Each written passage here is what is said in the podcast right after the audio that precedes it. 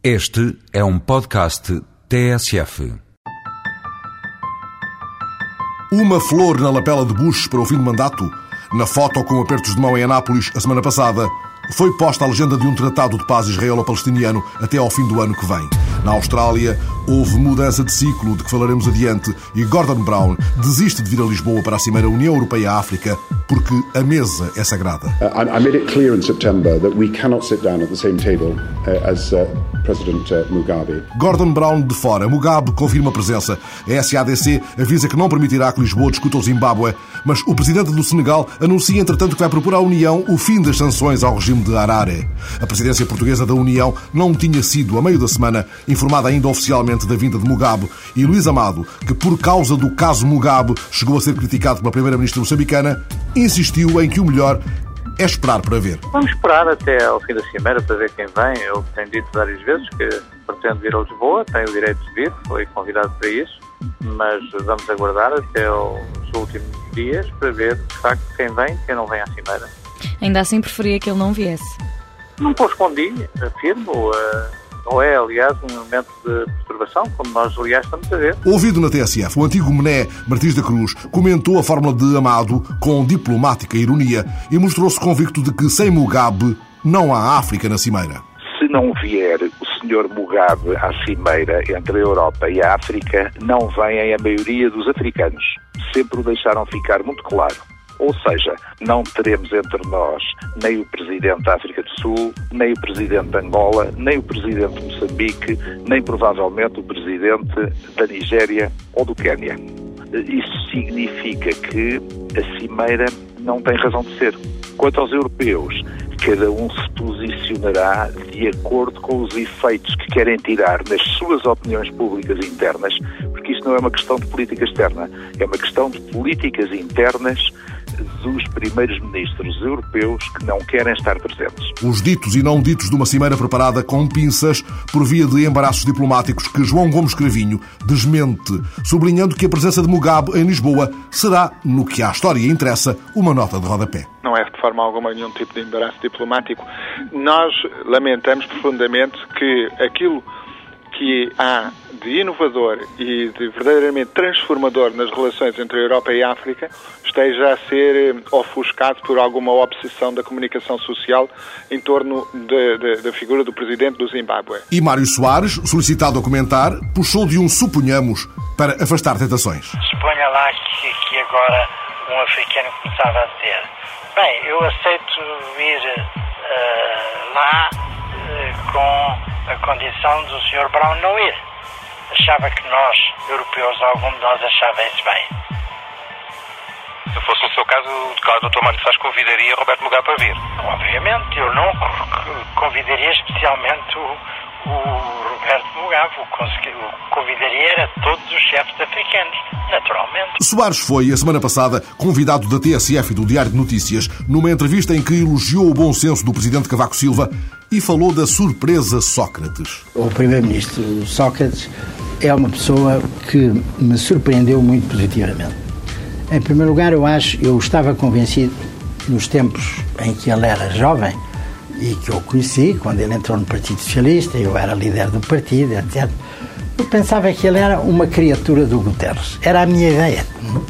Bem, era uma ideia falsa. Eu estava errado. Soares e o Primeiro-Ministro, um Sócrates de fibra, disparando em todas as direções. Ele uh, entrou em luta, ou entrou em confrontação, melhor dito, com muitas frentes, abriu muitas frentes de luta ao mesmo tempo. Foram os, foram os funcionários públicos, foram os professores, foram os médicos e enfermeiros, foram os juízes, etc podia ter feito isso mais isso politicamente, politicamente pode pagar. Mas ele achava que queria, ele, ele queria fazer uma coisa, queria resolver os problemas do país, porque ele é um patriota. Isso é que é importante de restar. Não está ali por interesse, nem por dinheiro, nem por nada, a não ser porque está a pensar que está a fazer um grande serviço ao país. E Soares foi notando, cuidado com o fosso que aumenta. Para quem amou e para quem ama a Revolução dos Cabos, como eu, para quem sonhou com a Revolução dos Escravos num Portugal diferente, que está aí em muitos aspectos, um Portugal de paz, acabando com as guerras, de democracia pluralista, tudo isso está aí. Para quem teve esse ideal e tem, há uma coisa que é chocante, são as desigualdades sociais que se agravaram em Portugal nos últimos tempos. E um recado ao Partido Socialista. Não será a altura de puxar um pouquinho à esquerda? Eu gostaria que o Partido Socialista agora se voltasse um bocadinho mais para a esquerda. E quando eu digo que é preciso que faça trabalho no sentido de dialogar com os sindicatos e do mundo do trabalho para resolver problemas graves como as desigualdades sociais e a pobreza, eu estou a dizer uma coisa muito concreta que é o que vai ao encontro das grandes aspirações populares. Resposta de Vitalino Canas: mantemos a rota definida. Socialista é um partido de esquerda e tem feito uma política de esquerda, isso creio que ninguém eh, terá dúvida, ao mesmo tempo que resolve alguns problemas eh, do país e que teriam de ser resolvidos pela esquerda ou pela direita, independentemente do partido que estivesse, eh, ao mesmo tempo que o faz, tem tomado medidas que têm a ver com o seu código genético de esquerda. A semana passada, Luísa Mesquita foi expulsa do Partido Comunista, o que Jerónimo de Sousa considerou natural e inevitável.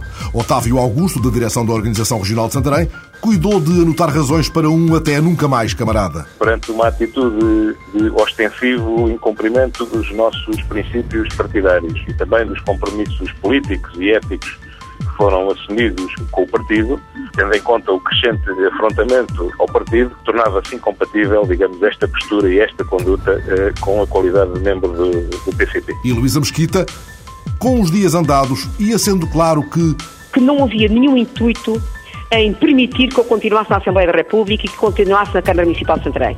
Por razões que só o PCP conhece e que eu desconheço porque nunca me foram dadas, o que o PCP queria é que eu largasse ambos os cargos. Para Luísa Mesquita, o compromisso assinado era um pró-forma perante a garantia oral que lhe foi dada, como alega. Por isso, insiste, o comunicado do Partido Comunista passa ao lado da verdade. O compromisso que eu assinei com a direção do PCP foi o convite que a direção política fez à candidata Luísa Mesquita e a candidata Luísa Mesquita só disse que sim a esse convite quando o PCP deixou claro que o mandato que ela vinha fazer era de 4 anos e não era de um ano ou de dois. E Jerónimo de Sousa, de papéis na mão, para desmentir a deputada agora expulsa? Ela não quer mesmo abandonar o lugar, essa é que é a questão, porque aqui não, nem se trata de novidade nenhuma. Eu lembro até, eu próprio fui substituído renunciei a um mandato durante anos e não se tratou de nenhuma penalização política. Aliás, acabei de ser secretário-geral do PCP, embora não pensasse nisso, eh, e voltei à Assembleia da República. Não se trata, de facto, de qualquer perseguição. Aliás, a proposta que fizemos à,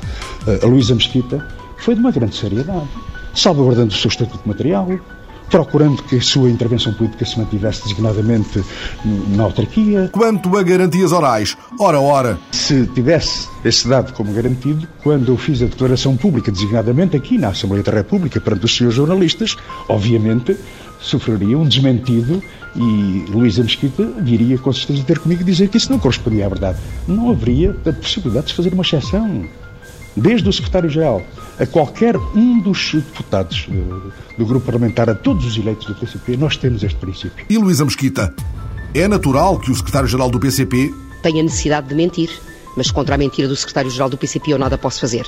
E a sua assinatura, o que é que acha daquela assinatura ali? Também não consegue? A assinatura é sempre feita e foi feita por mim em todas as candidaturas que fiz à Assembleia da República. Mas é claro que diz lá que tem que suspender o mandato Exatamente. ou renunciar ao mandato. Exatamente, e é, mesmo, e é mesmo por isso ser claro, e isso constituir um princípio dos estatutos do PCP e a candidata não estar disponível para violar esses estatutos, que, em 2005, como em todas as circunstâncias, porque conhecia os estatutos e porque conhecia exatamente aquele documento que eu própria assinei em todas as circunstâncias, sem nenhuma única exceção, é precisamente por isso que eu, em cada candidatura, deixei claro ao PCP que a minha disponibilidade para vir para a Assembleia da República não era uma disponibilidade nem de seis meses, nem de um ano. Quatro meses depois, o Presidente da Câmara de Lisboa deixa no ar a hipótese de bater com a porta face à possibilidade de, na Assembleia Municipal de terça-feira, o PSD impedir um empréstimo bancário de 500 milhões para pagar dívidas a fornecedores, sem o que a Câmara ficará ingovernável. Se o PSD,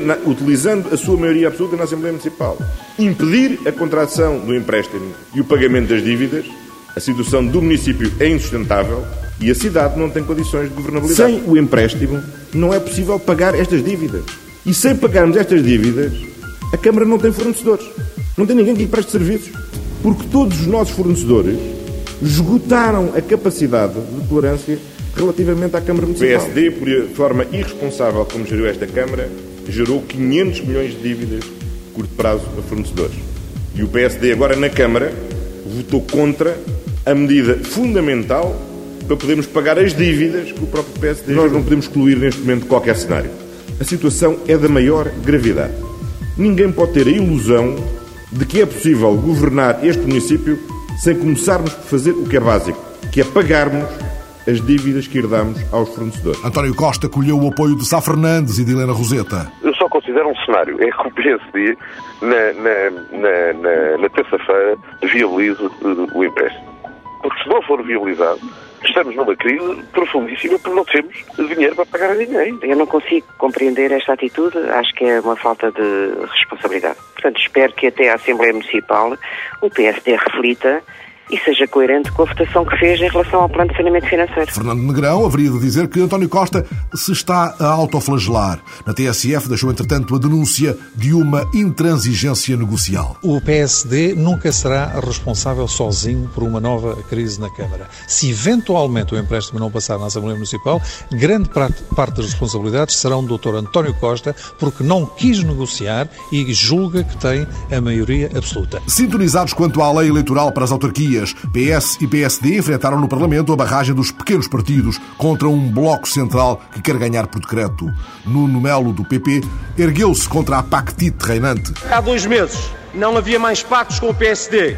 Entre o PSD e o PS sendo que dois meses passados não vemos outra coisa senão pactos entre o PSD e o Partido Socialista. Mas Santana Lopes contrapôs uma dúvida. Eu olho para a bancada do CDS e vejo as mesmas pessoas que negociaram comigo exatamente estas matérias, ao mesmo tempo negociávamos com o Partido Socialista e que negociávamos quer o pacto eleitoral, que não é pacto, é acordo eleitoral para as autarquias, quer para a Assembleia da República. E Santana tinha outra dúvida. Estava de saber como se chamam os acordos sobre propostas de orçamento entre o CDS e o PS. Será bloco lateral? Resposta de Nuno Melo. O que está em causa? O que está em causa não são conversas, são mesmo pactos anunciados como tal ao país. E Luís Fazenda, está em causa ainda? É entenderem-se à custa de terceiros, é fatiar a democracia representativa, permitindo de uma forma artificial aumentar, multiplicar mandatos com menor número de votos, prejudicando o direito de representação de outras correntes com menor expressão eleitoral. Da bancada do PCP, os receios de António Felipe. Este acordo entre o PS e o PSD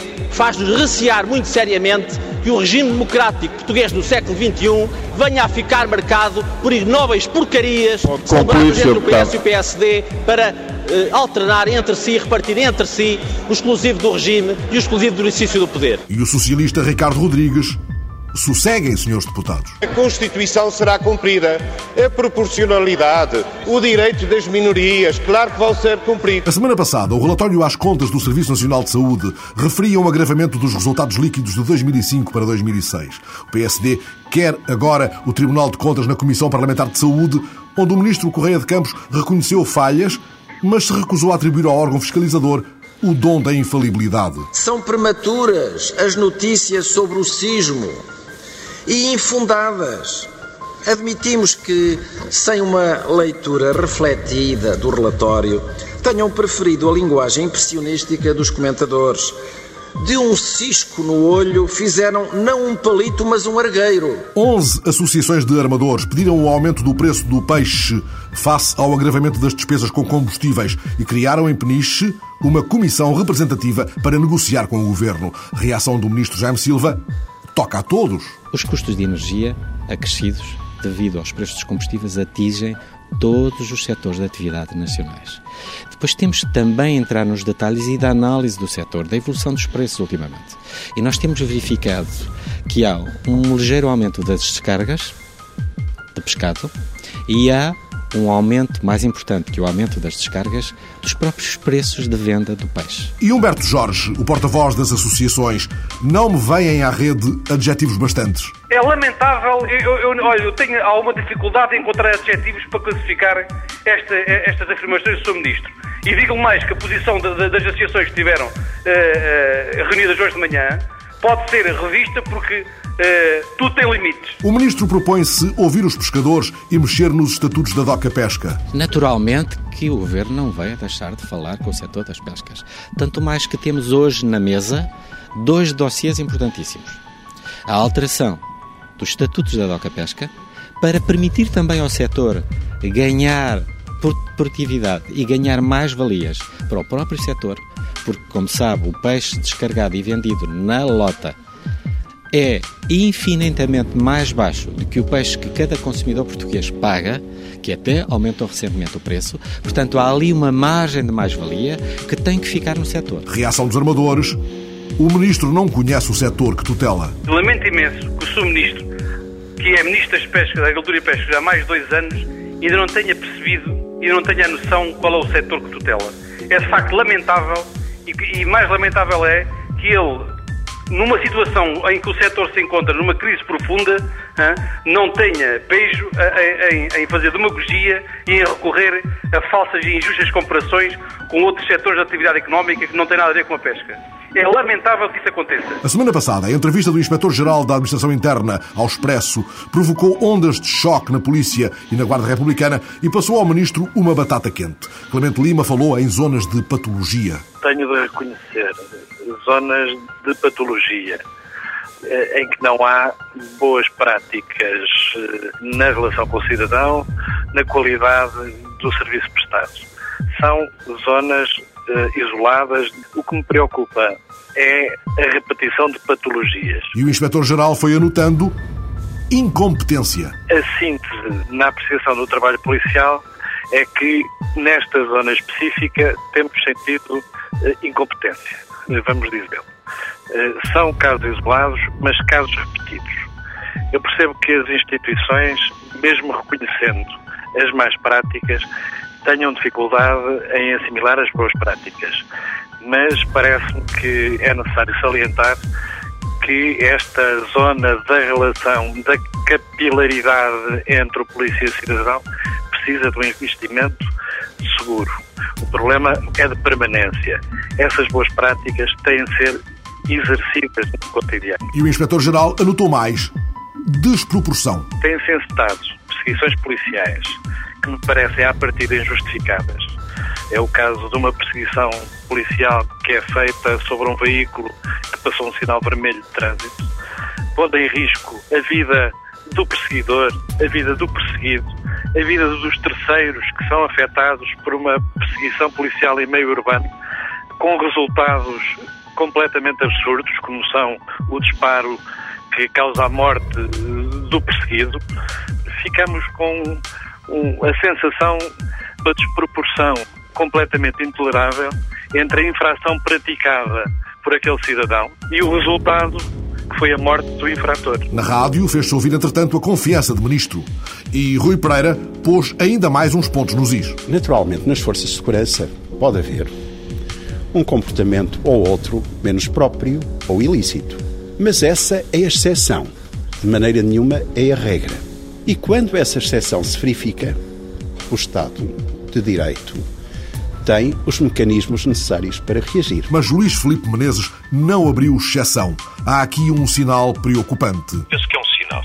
É um sinal semelhante àquele que esta semana foi dado pelo Tribunal de Contas relativo ao Serviço Nacional de Saúde, eh, que durante esta semana foi dado, por exemplo, o ex-ministro das Finanças, Campos e Cunha, relativamente às estradas de Portugal e à lógica de desorçamentação que está a ser utilizada por engenheiro Sócrates, eu penso que eh, em casa, onde as coisas começam a correr mal, começa toda a gente a protestar e ninguém tem razão. Foi a semana passada com mais um estudo para o novo aeroporto de Lisboa, encomendado pela Associação Comercial do Porto, à Universidade Católica, o estudo, coordenado por Álvaro Nascimento, sustenta que a solução Portela mais um permite racionalizar o investimento público. A ideia de partida não foi responder se Lisboa precisa ou não de um novo aeroporto e onde é que ele deveria ser. Mas a ideia foi mais de saber, ou pelo menos de estudar, de que forma é que é possível escolher uma forma de investimento ou uma modalidade de investimento eh, que maximize o bem-estar ou que minimize o custo para a sociedade. Foi essa a premissa, a premissa de partida. E por isso é que são estudadas várias alternativas. Nós eh, optamos por chamar de Portela mais um porque é a solução mais, mais vantajosa do ponto de vista económico, mas também estudamos soluções que, que não passam por mais um. Também estudamos uma solução de Alcochete, também avaliamos a solução da OTA, ou seja, uma avaliação global sobre alternativas do novo aeroporto em Lisboa. Quanto ao novo estudo da Associação Comercial do Porto, o comunista Bruno Dias e a bloquista Helena Pinto reagem alargando o leque. O governo, dizem, devia ter feito todos os estudos comparativos. E por que não também Rio Frio? Nós temos que ter em conta esta situação muito concreta. Ao nível da responsabilidade política da condução deste processo, quando o Governo disse, então temos aqui à frente um estudo da CIP, vamos lá pôr o NEC a estudar estas duas opções. Agora pergunta-se, então por que não mais esta? Portela mais um, Montijo, etc.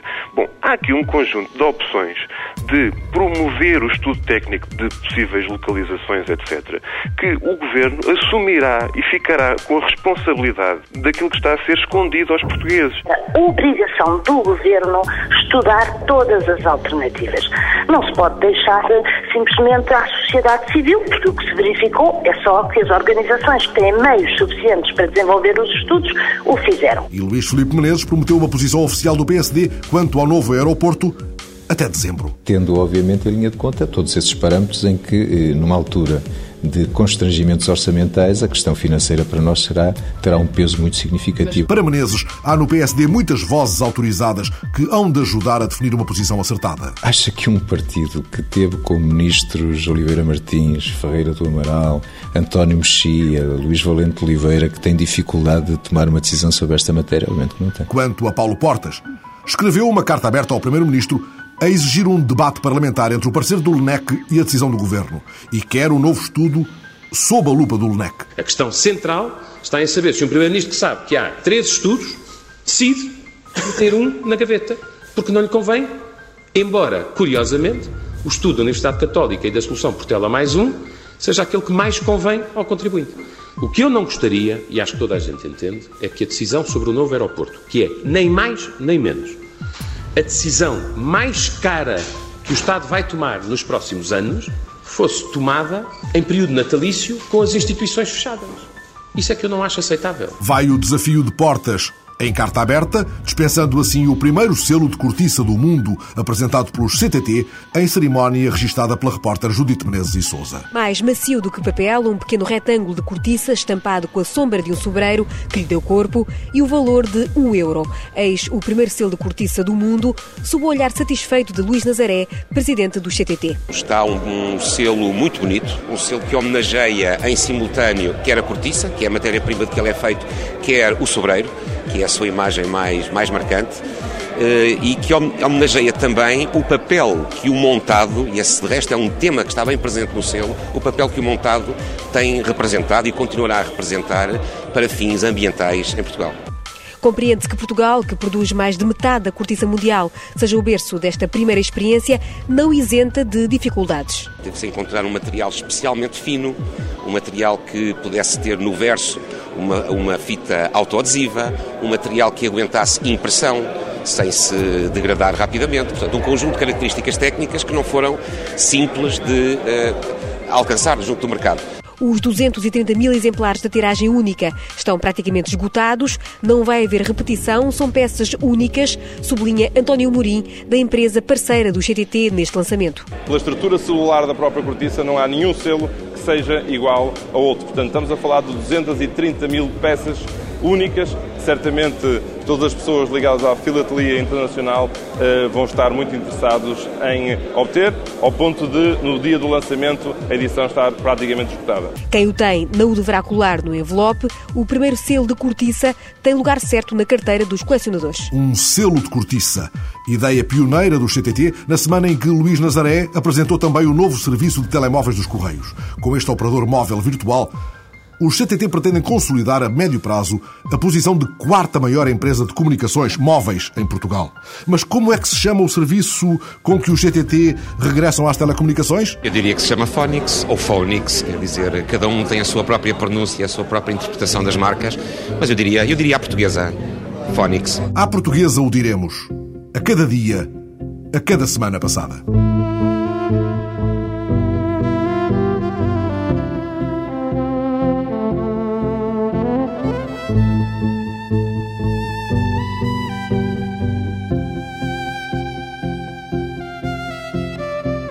A semana passada, a Austrália disse que queria mudar de vida.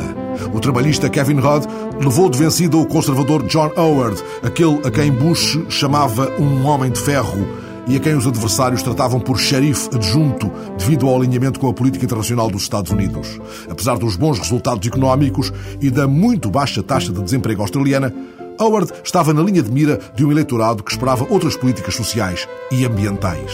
Kevin Rudd já anunciou que vai pedir desculpas aos aborígenes pelo continuado desprezo a que foram votados e que vai também assinar o Protocolo de Kyoto, alterando radicalmente a política australiana quanto às mudanças climáticas.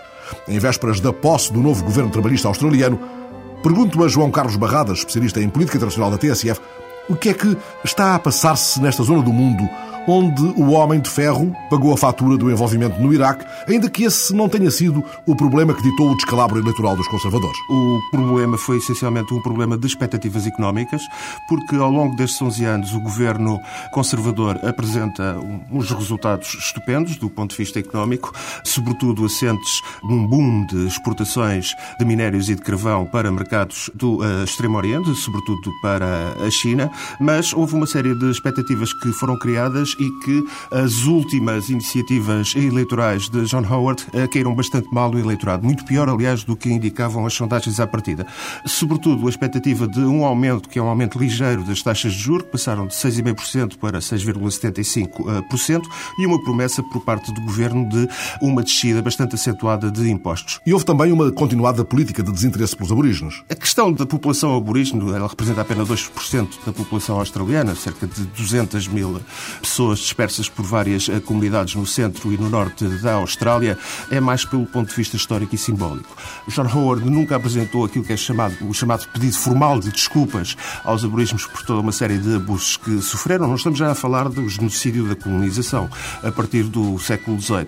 Estamos a falar, por exemplo, da chamada geração perdida, ou seja, dos bebés, das crianças que foram retiradas das famílias para uh, serem dadas para adoção a, a, a, famílias brancas.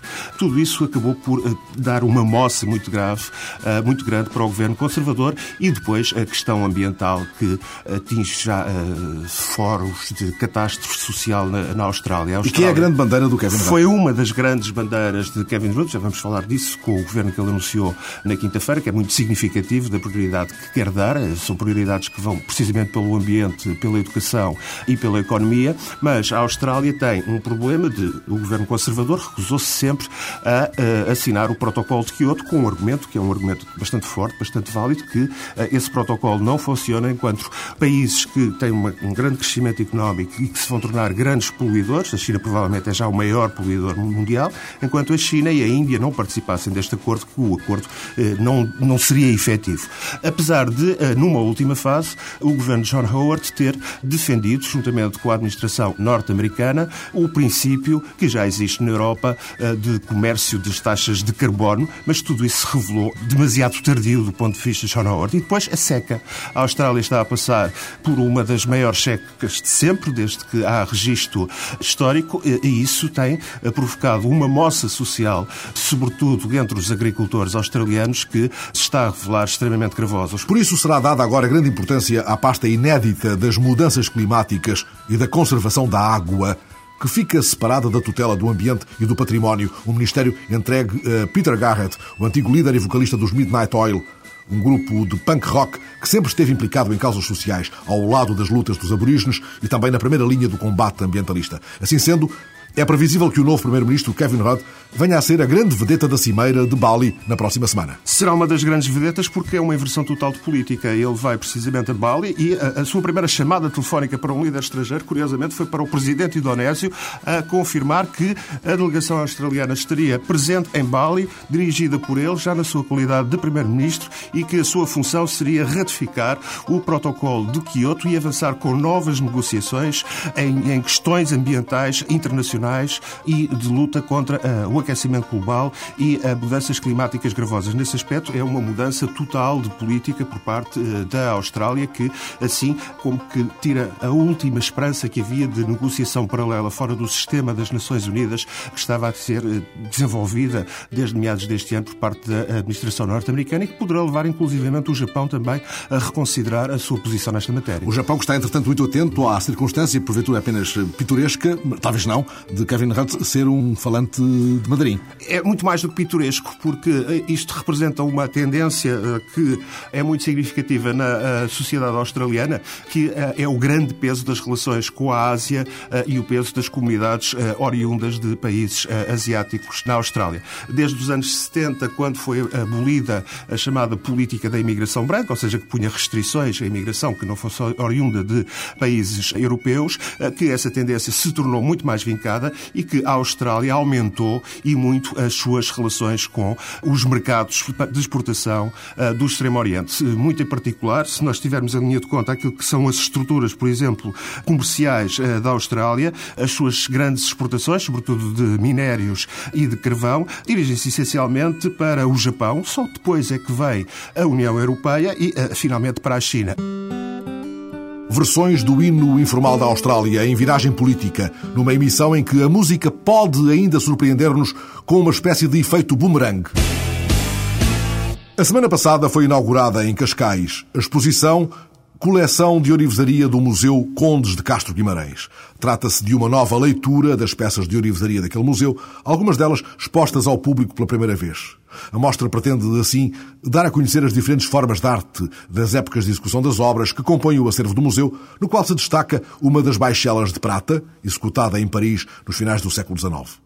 Outras peças de grande interesse, como o samovar, chaleira com lamparina do século XVIII, ou o gomil e bacia de água às mãos, e também objetos religiosos, serviços de toalete e material de escritório. A jornalista Maria Miguel Cabo visitou o museu, guiada pelo conservador João António Proença, que vê nesta exposição um pretexto para revisitar o espaço ali junto à Baía de Cascais. A fachada amarela virada ao mar faz-se de azulejos, arcos e cúpulas. No jardim, a arquitetura revivalista vive de fontes e pequenos recantos marcados pelo romântico. Estamos em novembro de 1927. A Torre de São Sebastião, à entrada da Boca do Inferno, é doada pelo Conde de Castro Guimarães, jurista e banqueiro, ao município de Cascais. No testamento, apenas um objetivo: construir um museu-biblioteca. O museu vai abrir em 1931 uh, digamos, é dos primeiros museus portugueses, e desde aí tem sido museu-biblioteca, uh, tendo saído da biblioteca há meia dúzia de anos para a Biblioteca Municipal, restringindo-se atualmente simplesmente a Museu Conde de Castro de Guimarães, embora continue aqui o núcleo bibliográfico legado pelo Conde de Castro Guimarães naquela sala que nós chamamos de Biblioteca do Conde. Objetos de arte trazidos de vários pontos do mundo, coleções de prata e porcelana, mobiliário e pintura, relíquias guardadas neste palácio à beira-mar.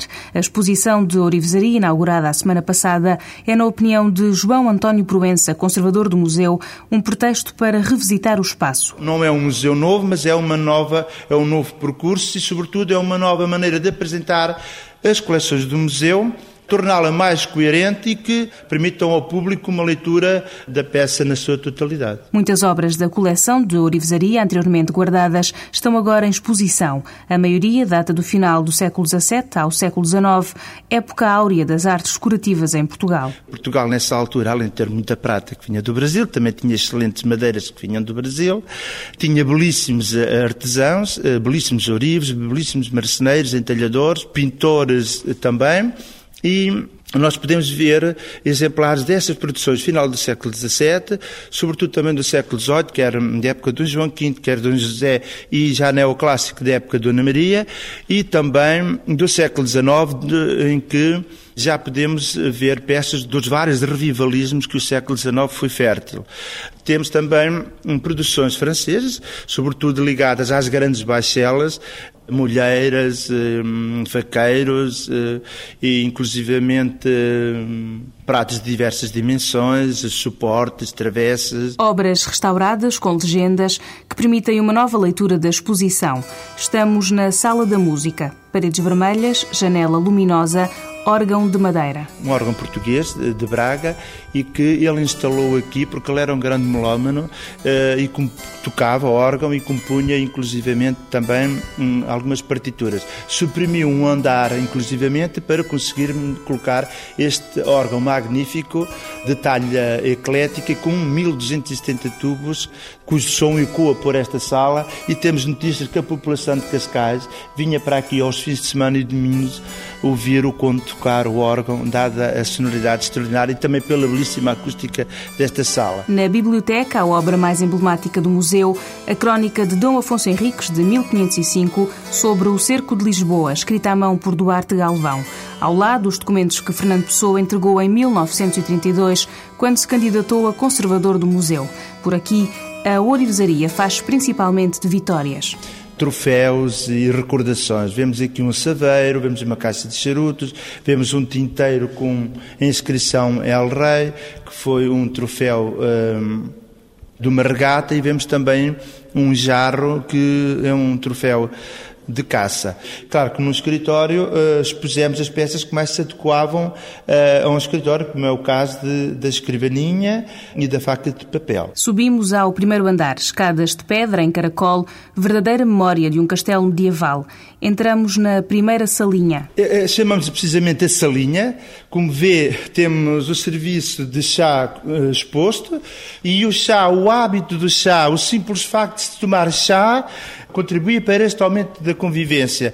E daí que em Portugal houvesse aquela expressão de tens falta de chá, isto é, se bebesse chá, cultivava as boas maneiras e, e sentar-se a uma mesa de chá. A seguir, o quarto dos condes, decorado com colchas orientais, e a sala indo-portuguesa, que reúne um misto de culturas. Em que nós vemos belíssimos uh, gomis e bacia de água às mãos, como se dizia na época, uh, de produção da Bahia e do Rio de Janeiro, por esta, esta designação de água às mãos derivava do facto de, na época, se comer com as mãos e, e se lavarem as mãos eh, antes das refeições, no meio das refeições e no final das refeições. São peças excelentes, do, digamos que é quase uma exaltação do barroco nacional, onde vemos eh, este, estes gomos, estas folhas de canto, eh, estas curvas e contracurvas. Em cada sala cada peça leva-nos numa incursão pela história, através da prata, uma exposição temporária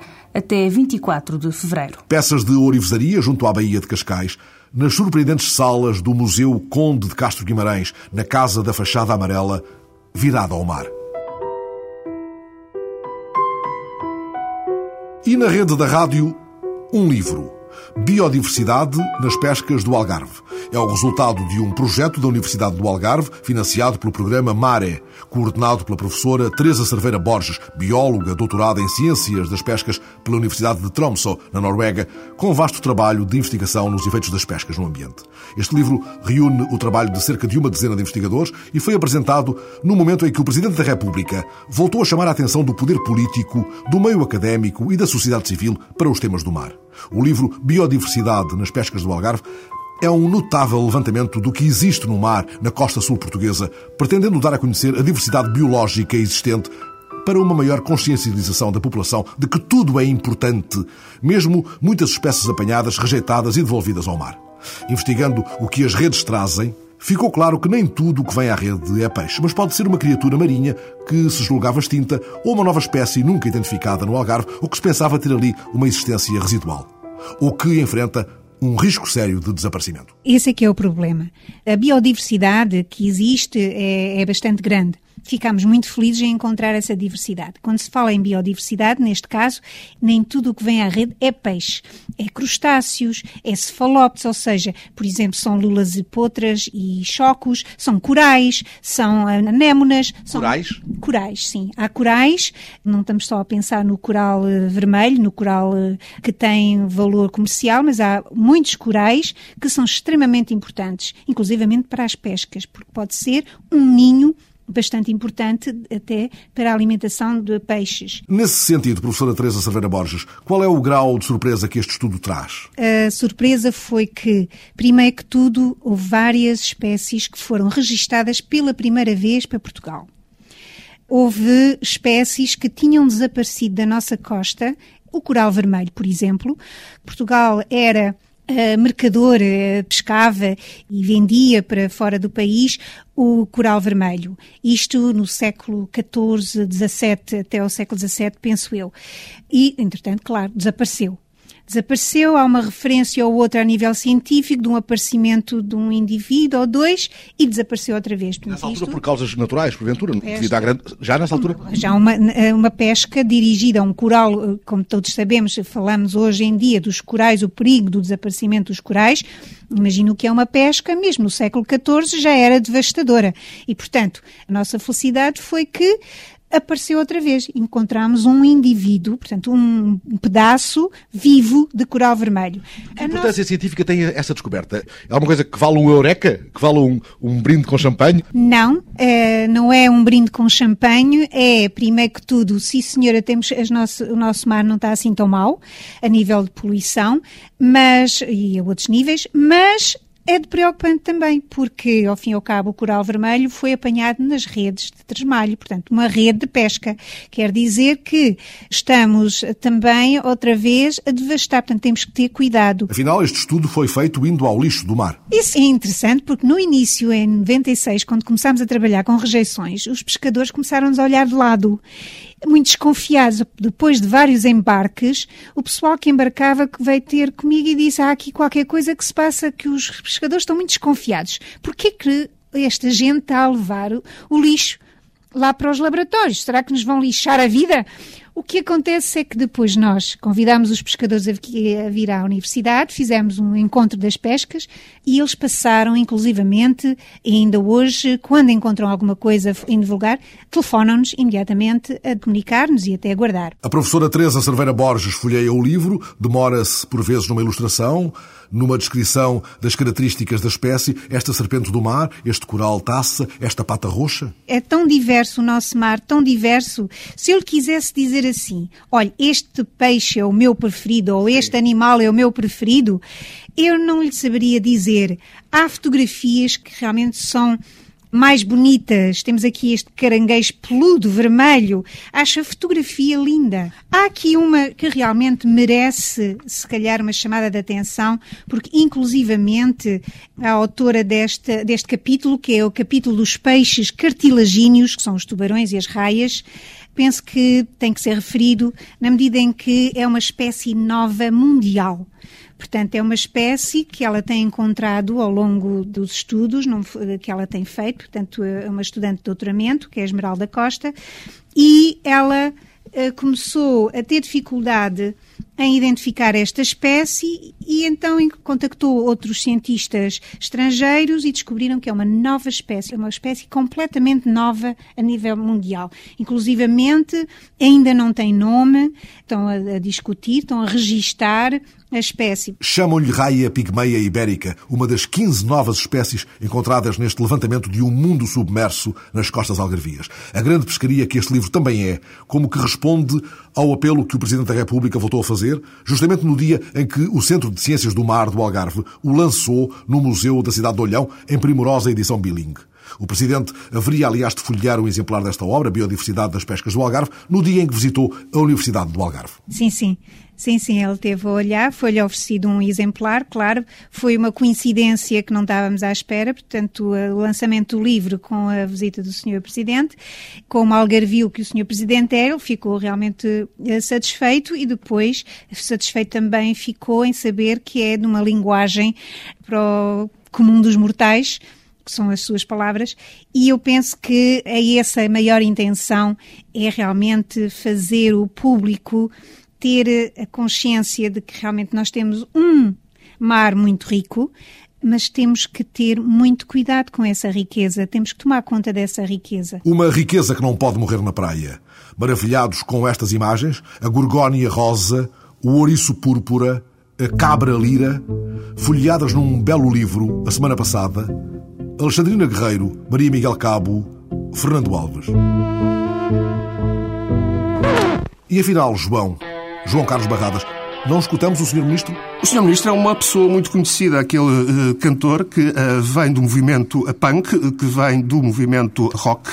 O conjunto que ele formou, o Midnight, Midnight Oil, uh, é uma das bandas punk rock mais conhecidas da Austrália e tiveram sempre uma, uma atitude profundamente anti-institucional e de revolta. Revolta contra participações na guerra do Vietnã, contra a indústria nuclear e o armamento nuclear. E contra o desprezo pelos aborígenes. E contra o desprezo desprezo uh, pelos aborígenes. Um dos uh, momentos mais célebres uh, da banda, a banda dissolveu-se só em 2002, foi precisamente durante os Jogos Olímpicos de Sydney em 2000. Eles participaram na cerimónia de fecho da cerimónia dos Jogos Olímpicos de Sydney e apresentaram-se com umas t-shirts que tinham a palavra sorry. Sorry era o seu pedido de desculpa aos aborígenes, aquilo que o governo John Howard se recusava a fazer oficialmente. Let's give it back.